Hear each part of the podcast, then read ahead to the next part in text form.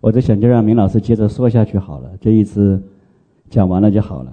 而且刚才明老师把我要讲的都分享了，所以，所以我也不知道在说什么。嗯，其实我也没怎么准备，呃，就这样被抓上来。好，感谢主。呃，准备了一句经文，应该是两句。呃，可以请朋友帮我打一下吗？在约翰福音第十七章二十三节和二十六节。这是主耶稣在克西马尼园最后上十字架之前，呃，与天父的祷告，非常感人的祷告。二十三节他说：“我在他们里面，你在我里面，使他们完完全全的合而为一，叫世人知道你差了我来，也知道你爱他们，如同爱我一样。”也知道，天父啊，你爱他们如同爱我一样。天父爱主耶稣，天父也爱我们。他爱主耶稣怎么样？爱我们也一样。二十六节，我已将你的名指示他们，还要指示他们，使你所爱我的爱。在他们里面，我也在他们里面。使天父所爱主耶稣的爱，在我们里面，主耶稣也在我们里面。这是我换一个角度来读这个经文，我可以再读一遍吗？使天父所爱主耶稣的爱，在我们里面，主耶稣也在我们里面。哎呦，你说天父爱主耶稣的爱也在我们里面。我们是谁啊？主耶稣是谁啊？主耶稣是荣耀的神，我们只是他所救赎的一个受造物。天父爱主耶稣的爱也在我们里面。为什么呢？是因为我们可爱吗？不是。是因为什么呢？是因为主耶稣说：“我也在他们里面。”换个角度说，因为基督也在我们里面，所以天父爱主耶稣的爱也在我们里面。我突然想到，有一位先知叫做 Anna Rountree，他被提到神的宝座，然后神委托他有任务，要他传达幕后的很多的话。给幕后的心腹战士，他说：“天父啊，我是谁？我怎么能配得这个这么大的这个托付和任务？”但是天父怎么对他说？天父对他说：“安娜，不是你可靠，你谢谢，神祝福你。”天父怎么跟这位呃这位先知姐妹说？天父说：“安娜，我知道不是你可靠，你根本就不可靠。”天父说：“但是我看的是在你里面的我的爱子耶稣基督，因为他在你的里面，所以我爱你。我把这个荣耀的托付托付给你，因为他在你的里面，所以我知道你可靠。”这是那位叫 Anna Rountree 的一位美国的先知姐妹，她的见证。我忽然在想，创世以前，当荣耀的三位一体的真神，在那个爱的团契当中，我一直在想，我也许将来有一天我会去问主耶稣，或者问阿爸父，我说：怎么你们想到要去创造天地？要去创造这么多，从人到动物到植物到山水到各样的受造物。就后来我一想，其实，在祷告当中，天父已经把答案告诉我：因着爱，因为他爱，他要把他的荣耀分享给他的所创造的一切。不光是有机的生物体，更是一切的一切。他想让一切都来彰显他美好的荣耀，包括他所造的一切的天使、灵界的一切的受造物。但是我们也知道，这个世界后来出了问题，因为魔鬼骄傲、堕落、败坏了，然后跟着魔鬼诱惑了我们的始祖亚当夏娃，然后一切都跟着败坏了。所以现在我们看到的这个世界还有很多美好的地方，但是这种美好已经不是天赋计划之初的那种美好，因为已经有很多很多的美好的东西已经褪色了。但是这并不表示说神不要恢复，神要恢复，他要恢复，做出了错误的选择，然后被赶出伊甸园之前的那样那样的荣耀。天赋要恢复，他要怎么样恢复呢？通过末后荣美，甚至我想的话，可能会更加的荣美，因为他要受造物来彰显他的荣耀，所以他需要最后这样一个荣耀的世代起来回应呼召，恢复起初他创造时候的荣耀。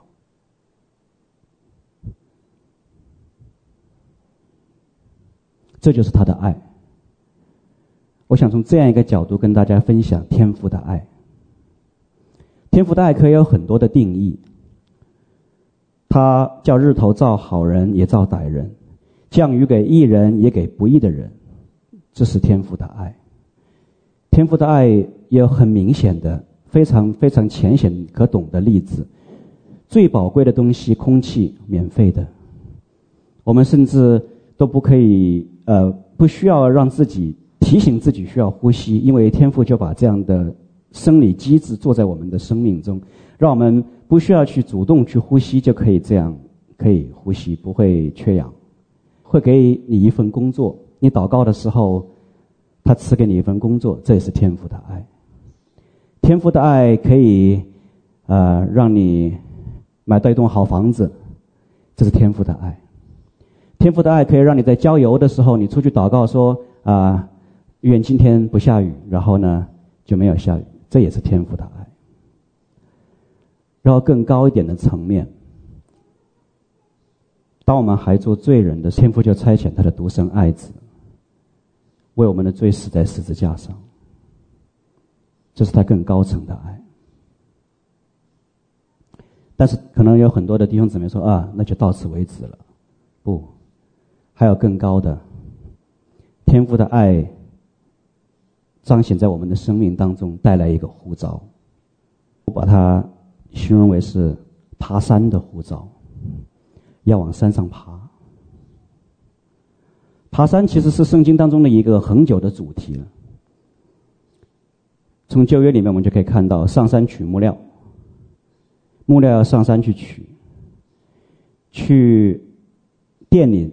朝见神，你要上山去耶路撒冷，你要走上山，你要唱那个上行诗，然后要顺着那个往知道在山上，所以你要去到神的圣殿当中，你要上山。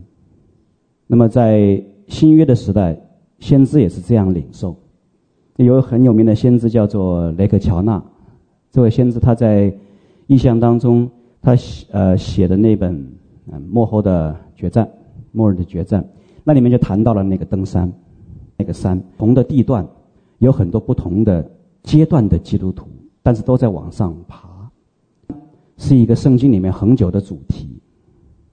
那么天父的爱，我从这个角度来跟大家分享，天父的爱是有一个呼召，对我们说，孩子往上爬，往上这是两回事儿。这是在属灵里面，天父说：“孩子往上爬。”那可能要聚在一起，基督徒在一起分享，呃，谈论你为什么信主啊？说神给了我灵了啊，我就信了。或者说，哎呀，我参加一个团契，啊，大家都很关心、很爱，然后就为我祷告啊，脚还没到三角，那赶快要往上爬哦。这个阶段也是天赋的爱，会很非常非常的麻烦，你得往上继续的爬。当那是下一个阶段，你触到这个山的山角，开始往上爬的代表性的经文，比如说，我们就当脱去暗昧的行为。带上光明的兵器等，这样很多代表性的经文，我就在这里举一两个例子，或者说以弗所书说，呃，要与所蒙的恩相称的行为等等。当这样的经文又逐渐在生命当中活出来的时候，那感谢主，爬上三分之一了，爬到三分之一的地方。经历我自己的体会，当我以前停在那个时候。停在这个三分之一这个阶段的时候，我开始产生困惑。我发现这些经文我读得懂，我活不出来。我被罪辖制，我活不出来。我看见圣经教导说圣灵的果子很多，仁爱、喜乐、和平、忍耐，但是我活不出来。我爬到三分之一的位置，我觉得不够。我还想再往上爬，我爬不动，为什么呢？因为不知道，是不是说一走了之，然后弄下一堆道理，弄下一堆道德教育和教条？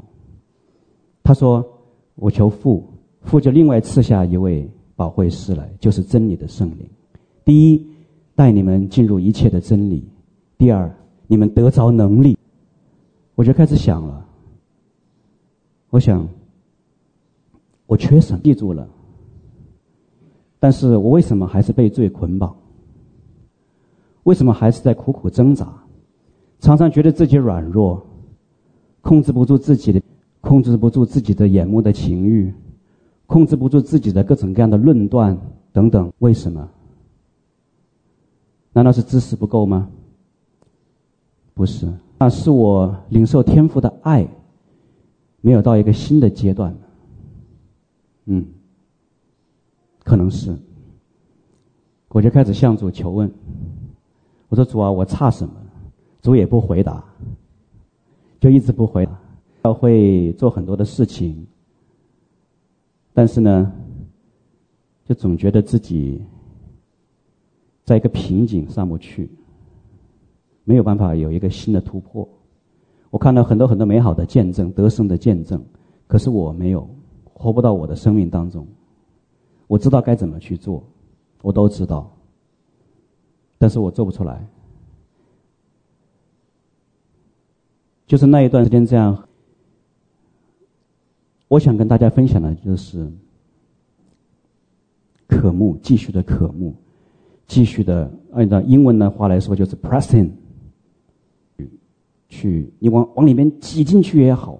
或者是不断的这样努力去去抓夺也好，拿出雅各的那个精神来。神啊，我想更多的了解你，我想更多的得着你，我想更多的能够能够活出那样的你所在圣经当中所应许的那种那样一种圣洁，那样一种分别为圣，那样一种属天的力量能够活出来。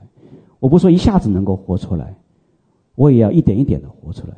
但是现在我看不到我自己身上有。那直到后来，后来终于有一天，不断的这样的求，不断的这样的求，感谢主就经历了。当然，那个经历的话也不是一次或者是两次，最大的一次最后是，其实在那之前的话，我非常抵挡，我非常的抗拒。一方面知道自己了解神不够，另一方面又觉得哦，那一方面的事情是我所不需要的，那些灵异的事情，那些灵界的事情，那些，那是我不我我不认为那个是跟天赋的爱会有任何的关系，我认为那些是偏的，那些都是。但有时候我也觉得很奇怪，很多在那个地方的弟兄姊妹好棒哎，他们的见证很不错哎，很有力量哎。然后我先以为他们可能圣经不太熟，后来我听了林大中牧师一分享，我说哇，他的圣经至少比我要熟得多。我就开始重新想这些问题，然后我就发现，其实我以为那个地方、那个那个领域有很多很多的都是充满了问题，但是我能列出来的问题还没有他列出来的多。他列出的问题更多，但是他给我一个很清晰的信息：话语和灵要结合。话语和灵要结合。后来我的心就这样打开。我想，为什么后来我得着了呢？是因为我渴慕天父的爱，渴慕到一个程度以后，最终我愿意放下自己。我带着一个探索的、探索的一个一个态度去了解。当然，最先不是我打开心，是我的姊妹她先打开心。她一打开心，马上就就被定在那个地方，然后一些很很。很以前没有经历过的一些事情，后来又到了最后在特会当中，我们都分别这样的经历。最剧烈的一次是我们这里中立姊妹可以做见证，神把我抓起来，在那个特会的那个地方凌空，整个我整个人像被那个像是一匹被驯的那个马一样，前撞后撞，前撞后撞。我不知道我自己怎么可能做到。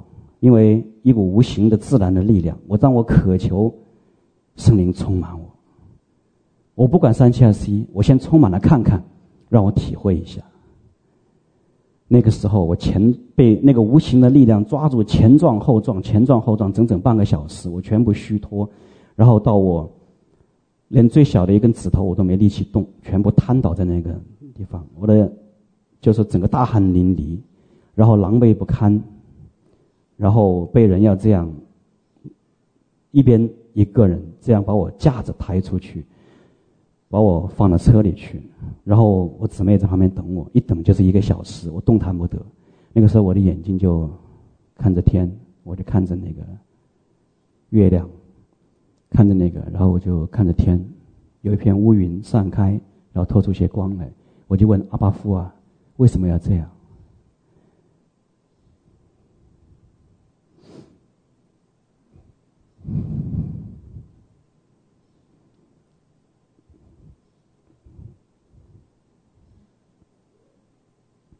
我问阿爸父：“我说为什么要这样？”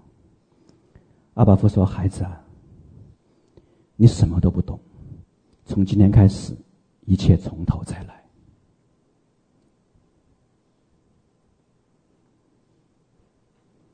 你什么都不懂。”从今天开始，从头再来。我把那一刻，我把它说成是，谢谢，不用，可以了。男生好像男生好像不太不太持久，可以，谢谢。我把那一刻，我看的比。觉知信主的时候更重，因为天父的爱，以一种我从来没有预备的方式临到我，使我更深一层的认识了神。这是天父的爱的一个新的高度，他一下子啪把我从那个三分之一的那个山腰的那个高度，把我提到了半山腰，使我可以进到半山腰。我第二天早上我才明白为什么我要成为那样一个样子，因为天父说我要管教，你是一匹烈马，我要来训。在那个荡来荡去的那个时候，我自己觉得我自己好像像一个骑手，我在骑马。我说：“哎，这是不是一个先知性的动作啊？”我说：“我在骑在马上，在为主征战。”第二天早上我在祷告的时候，我明白了，不是了。是我自己是一匹烈马在被训，骑在我背上是主，他在训我。为什么？因为以前我说了太多抵挡的话。我在教会传统的框架里面，我在执事会里面高谈阔论，批判了太多的东西，说了太多的不该说的。我想，可能如果神要击杀我，也有一千个理由就把我击杀了当场，因为我是那样的骄傲，是那样的自负，用仅仅有一点点头脑的知识，在那里所谓的高谈阔论，得罪了圣灵。但是神怜悯。所以后来，当我为一些弟兄姊妹祷告的时候，因为我看见一些很可怕的一些见证，包括后来也有像明老师的一些见证，他曾经看到过的抵挡圣灵的结果。我我为那些弟兄姊妹嚎啕大哭，哭得撕心裂肺。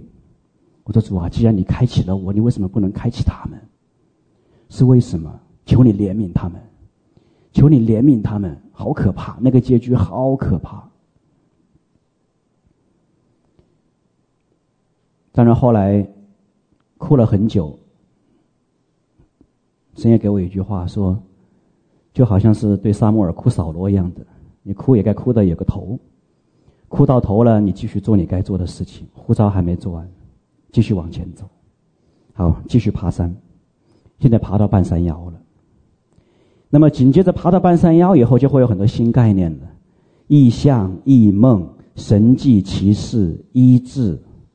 大能，天国的福音，一个全新的一个立体的福音。就开始展现在眼前。随即有很多很多的概念都在更新，心思意念在被圣灵更新变化，都是主耶稣通过圣灵在开启，在引导。原先只是一个点，耶稣基督并他钉十字架，救赎了我的罪。我就停在那个点，也不去想启示录的事情。现在从这个点要拉到那个点，变成一个两个点，有两千年前定十字架的那个时间那个时点，也有启示录的耶稣再来的那个时点。一个是耶稣的第一次再来，一个是耶稣的第二次再来。从一个点就拉成一条线，丰富了。不要停在第一个点，只谈两千年前的事情，而启示录只讲前面的三章。七个教会的书信，后面的都不讲。好，这一拉拉成一条线，从一个点拉成一条线。这条线还可以往上再拉，拉成一个面。一条线是什么？单个的，你一个人的事情，一个人得救，一个人战胜老我，一个人得胜，仅此而已吗？但是你拉成一条线以后。no，幕后有一个世代，一个整体的得胜，一个整体的军队的兴起，整整的一代人的兴起，神的众子的显现。那么从一个线拉成一个面，是一个集体的得胜，是一个整体的得胜。比如说十四万四千人都穿着白衣，站在玻璃海上，不是一个人。那么。在这个荣耀的幕后的这个呼召中，这个团契，比如说海外代祷团，比如说各样的团契，是一个集体的得胜，从一个线，个人的变成一个面。那么这个面，如果再再这样的扩充，可以成为一个立体的，成为一个立体的，什么样的立体的呢？仅仅是得救。罪得赦免，神只要你得到这一些吗？还有更多的应许吗？有，有能力，有权柄，有面对仇敌征战的属天的力量，神迹奇事要伴随，神要差派使者来一起来征战。那么神在这个过程当中赐下权柄能力，赐下这样属天的丰富，方言也好，异象也好，异梦也好，等等等等。这些都是为着最后征战，为着神的国度的得胜。那么从这个面仅仅得救这样一个，变成了我不光得救，我要成为一个具备神赐给我属天丰富能力的心腹的战士，武装起来，全副的军装啊，这就立体了。所以从一个点拉拉成一条线，从一个线往上拉成一个面，从一个面再这样变增厚，变成一个立体。那么传统的福音限制在一个点，变成立体的福音，天国的福音，全备的福音，就是一个立体的三 D 的福音。那么这个是天赋在他的爱里面要让我们知道的。我从这个角度跟大家分享天赋的爱，天赋要这样赐下他的爱。这样的过程可能会面临逆境、困苦。逼迫、不理解、白眼、冷嘲热讽，但是在这样的过程当中，被进一步的塑造和磨练，进到一个三 D 的角度，丰富的天国的福音，开始愿意按着圣灵的引领，按着圣灵的光照，去更多去明白神的心意，明白神的作为，然后领受神。为你预备的更多的丰富，那么这就到了半山腰，而这还没有到啊，对，还得往上爬。为什么？因为神的丰富追测不尽。很多人还停在这儿了，我也在这儿停了好久，直到后来突然幕后这个概念。神放在了我的心中，幕后，幕后，神要做全新的事，不一样，新的水流，新的季节，要踏进去，不要停留在阿苏萨街，不要停留在，无论怎么定义了，第一波也好，第二波也好，第三波也好，如果。水流已经流过了，还去追寻以前的脚踪，那么你看到的是以前的旧照片。但是圣灵做工总是新的，圣灵做工总是新奇的，他是做新事的神。那么这个幕后的概念。真的不是那么容易能够接受。我感谢主，主开启，就这样相信了。相信什么？相信剩下的时间真的不多了。你说为什么相信？我说因为启示录告诉我了。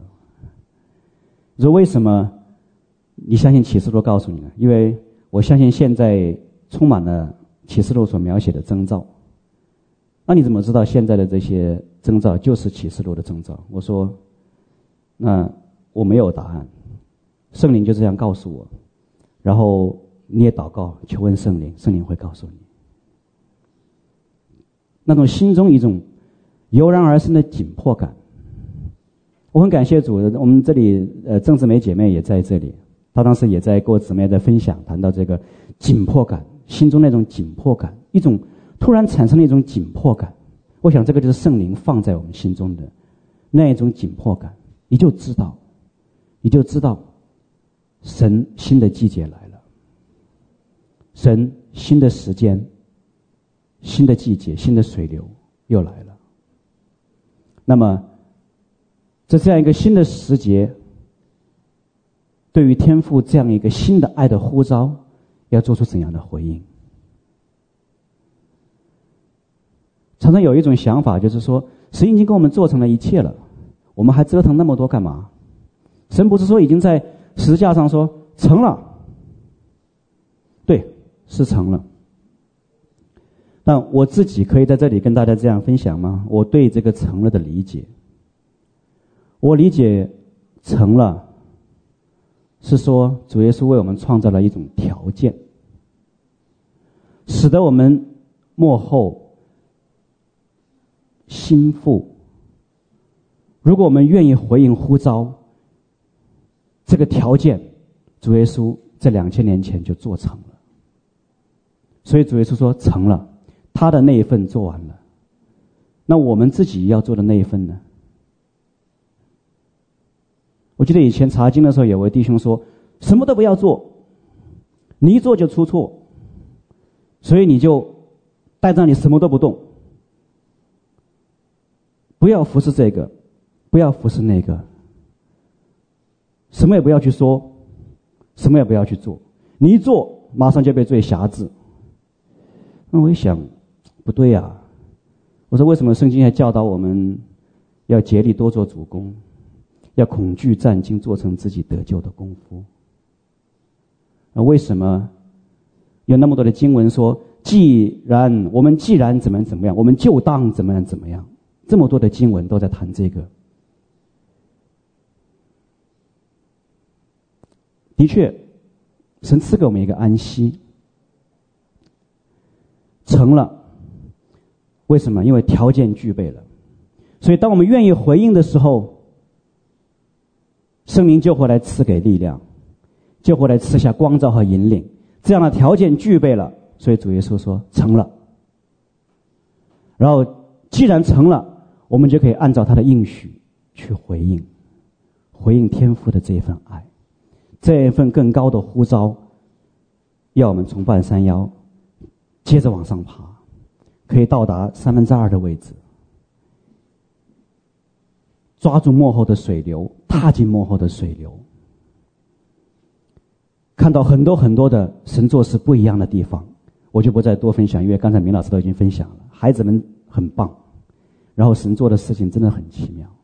那神在幕后要兴起的奇妙的作为，会把整个魔鬼撒旦的阵营打得稀烂，但是我们要在里面配合，我们要在里面回应，抓住这个水流。就是继续的从三分之，呃，从半山腰接着往上爬，爬到三分之二的位置。那还往上爬吗？当然还往上爬。我们现在就是在继续从三分之二的位置再往山顶爬，还没有到山顶。我们现在继续再往上爬。当然，乔纳的异象里面说他到了山顶，然后呢，在山顶上面见到了主，享受了主的荣耀，他最后又。披一个谦卑的外袍，接着往下来，对，那是我只是用他这个爬山来做一个这样的类比。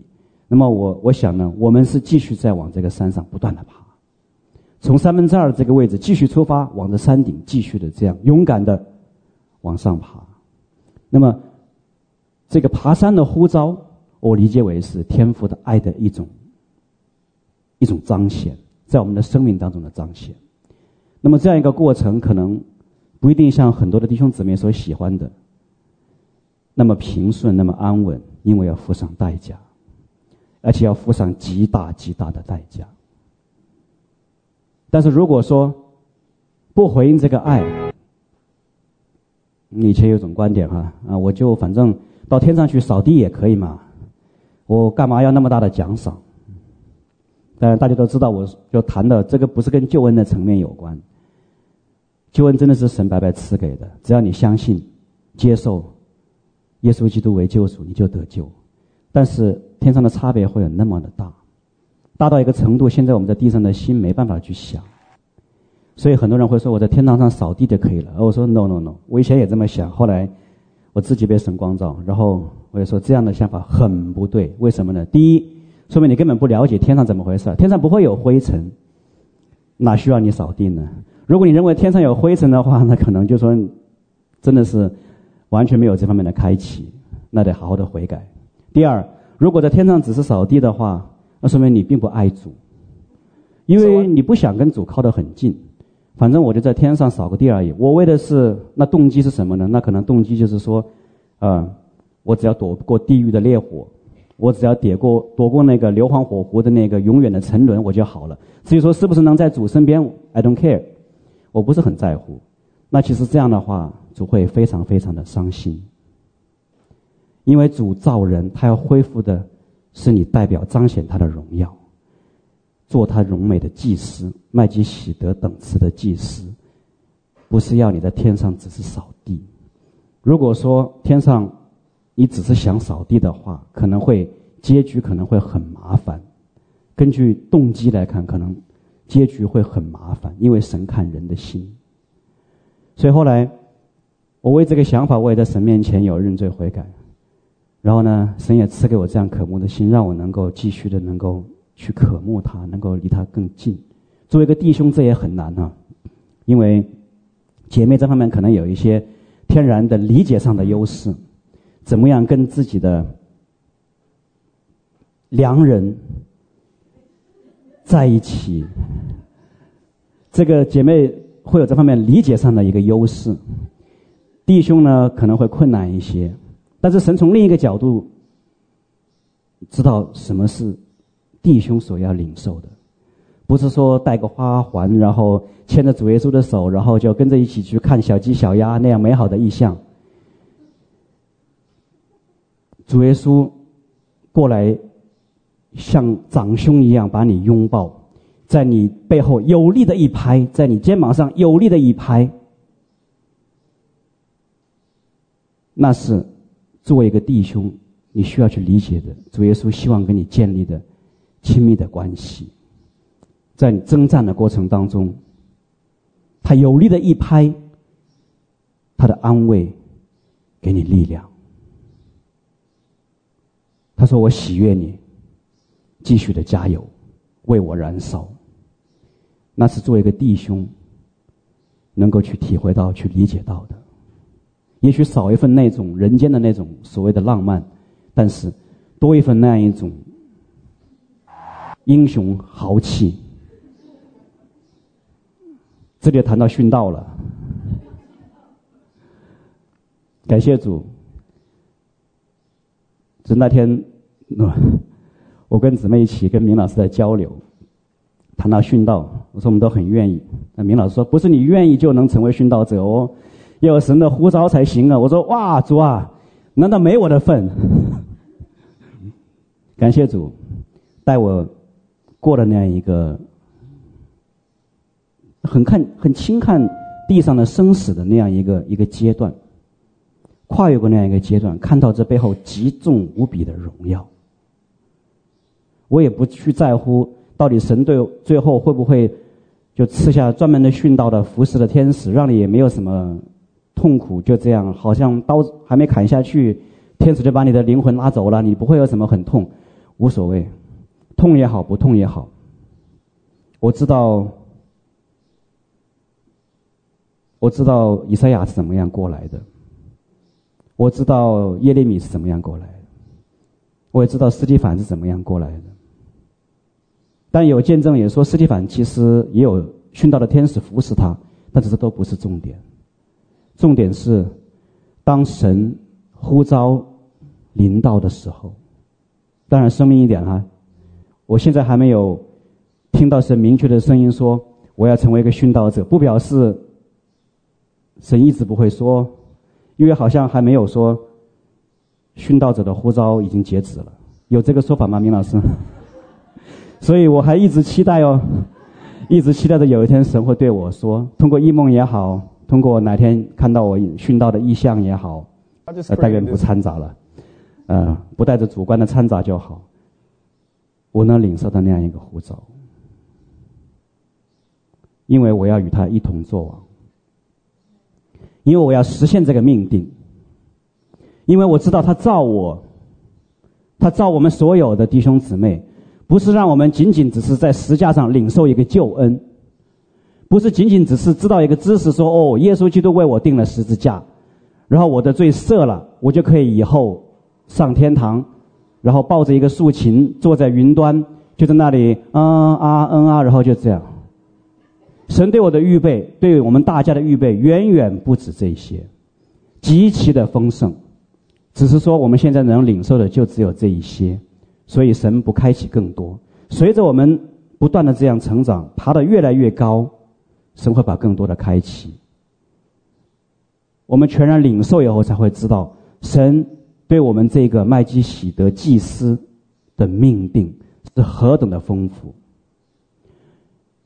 所以。这又让我想起以弗所书里面谈到，求主耶稣基督的父神将智慧启示的灵赏给我们，使我们真知道他。我曾经在山的三分之一爬上去的阶段，我就以为我已经真知道他，因为那时我看着山脚下，看着我后面的人。我也曾经在半山腰的时候，我又以为我真知道他，因为那个时候我还在往后面看。但等我到了三分之二的时候，我不敢再这么想，因为我学到了一个功课：神太丰盛了，所以求阿爸天父在他的爱里面。就是耶稣基督在开始这个祷告的经文里面说：“你的爱在他们里面。”这样的爱，因着这样的爱，赐下智慧启示的灵赏给我们，使我们真知道他，使我们真知道他的恩招有何等的指望，他在信的人身上所显的能力是何等的浩大，他在信徒身上所得的基业。是何等的丰盛！那么，愿我们都来回应，回应这样的爱，天赋的爱。愿我们都能更多聆听到神的声音，在这样的回应中，我们都能走进神的命定。感谢主，我的分享到这里。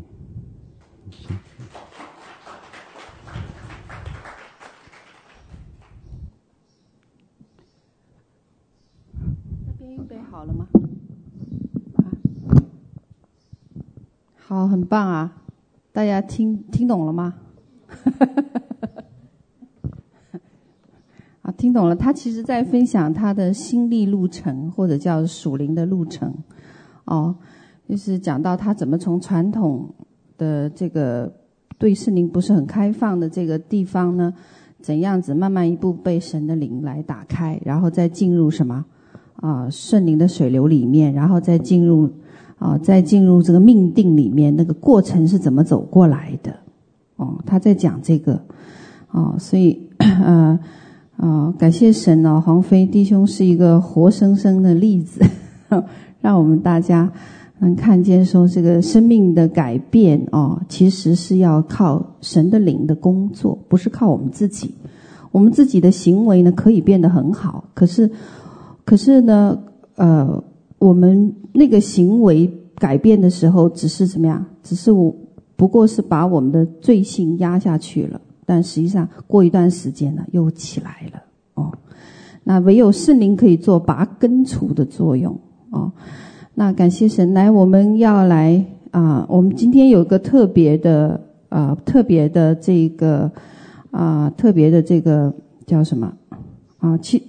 团气哦，特别的团气就是我们一同来聆听神的声音哦。OK，那嗯，其实我刚才刚开始的时候，我在跟你们讲到的时候，其实现在这个世代呢，不单单是着重于恩赐的运作了哦，他已经干嘛开始跨越一个阶段，在怎么样全地荣耀的时刻，全地得荣耀的时刻哦。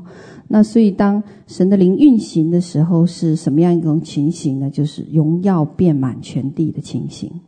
哦，那呃，我盼望你们能够理解哦，因为我们以前已经看多了很多恩赐的运作，我们有时候会把恩赐的运作和神的荣耀的彰显呢，有点不大能够分得清楚。那神荣耀的彰显呢，就在于什么？亲密关系。亲密关系，当亲密关系运行的时候，荣耀就怎么样？就在那个会场里面运行，懂吗？那你包括出外面征战也是一样的，就是什么？这是一个全地荣耀的时刻来临了。如果你们听到现在网上也有一些教导是关于国度荣耀的事情，讲的就是这样子的一个事情。哦，好，感谢神。